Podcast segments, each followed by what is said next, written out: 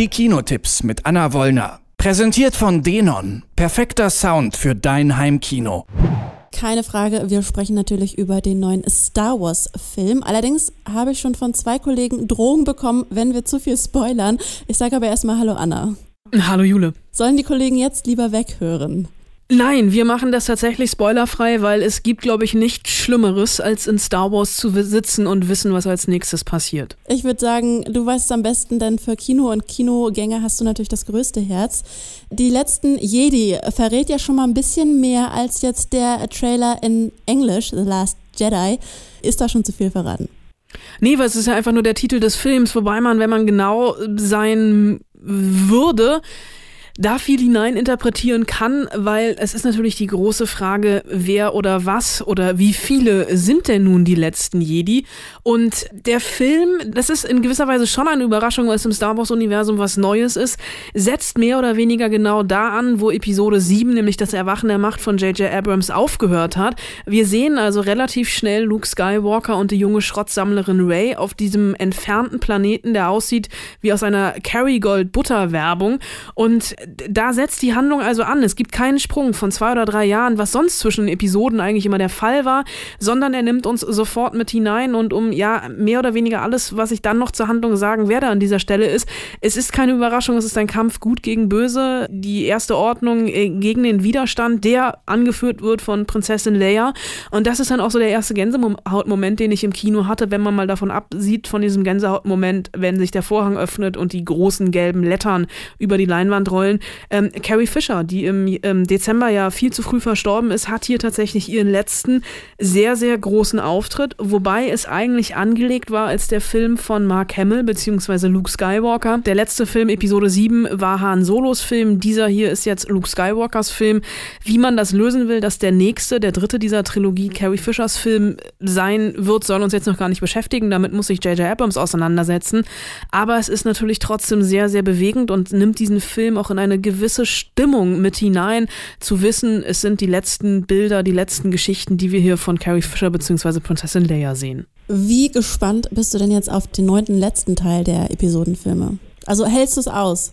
Äh, ja, mir bleibt nichts anderes übrig, als jetzt zwei Jahre zu warten. Und es ist natürlich immer so ein bisschen das Problem, dass es ein Sandwich-Film ist. Also diese Mittelfilme, die haben natürlich immer ja die große Herausforderung, nicht zu viel zu Ende zu erzählen, aber trotzdem alle Handlungsstränge beieinander zu halten. Und das schafft er hier auch. Ähm, es gibt natürlich mittlerweile ein Figurenensemble, was riesig geworden ist.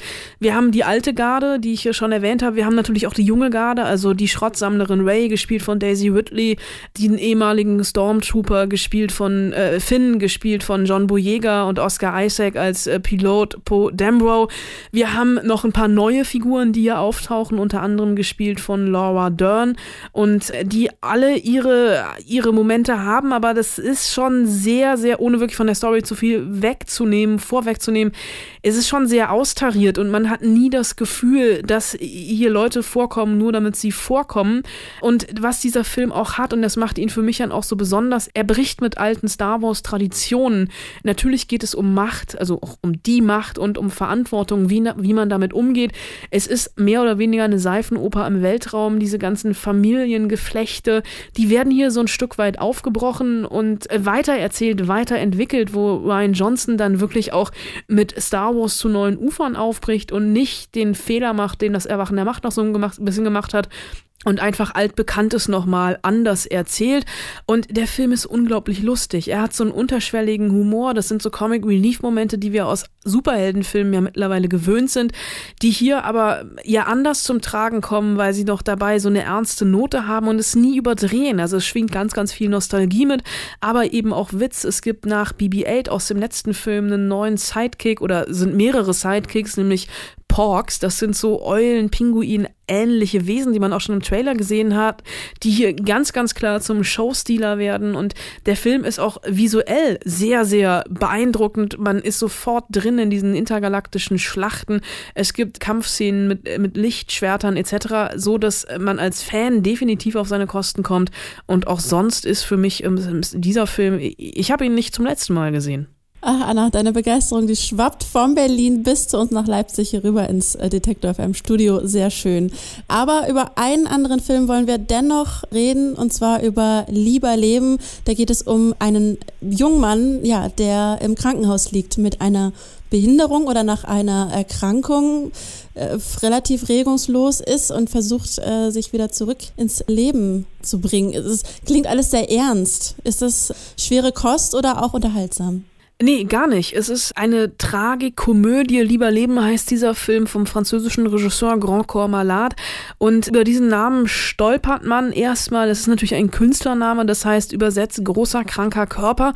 Und da merkt man schon, dass er hier seine eigene Geschichte erzählt. Er ist ähm, mittlerweile ein berühmter französischer Poetry Slammer und hat Anfang oder Mitte der 90er einen Unfall, so ein, so ein dummer Jungenunfall im Freibad irgendwie sich das Genick gebrochen und er ist Tetraplegiker vom Hals abwärts gelähmt oder von, er er kann eine Hand noch ein bisschen bewegen und spürt etwas im Fuß und wacht eben nach langem Koma in dieser Reha-Klinik auf. Und wie der Film davon erzählt, das nimmt einen schon mit, weil er erstmal am Anfang komplett seine Position einnimmt. Also die Kamera liegt am Ende des Bettes und blickt nach oben und das erste, was er sagt, ist 245, denn das ist die Anzahl der Kacheln, die die Lampe hat, in die er wochenlang gestarrt hat, als er sich noch nicht verständigen konnte.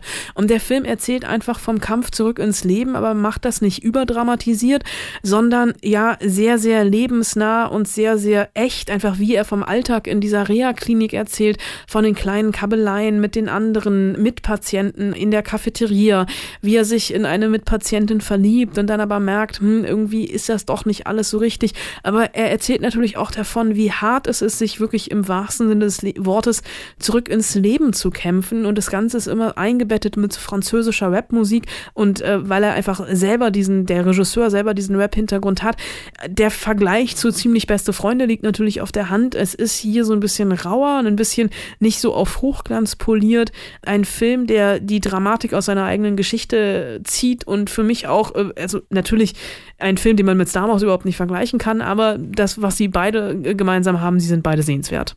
Anna Wollner über Lieber Leben und natürlich Star Wars, die letzten Jedi hier bei uns bei Detektor FM. Vielen Dank, Anna, für deine Tipps und gehst du heute Abend nochmal in Star Wars dann?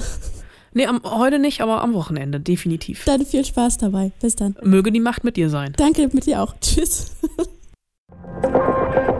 Die Kinotipps mit Anna Wollner. Präsentiert von Denon. Perfekter Sound für dein Heimkino.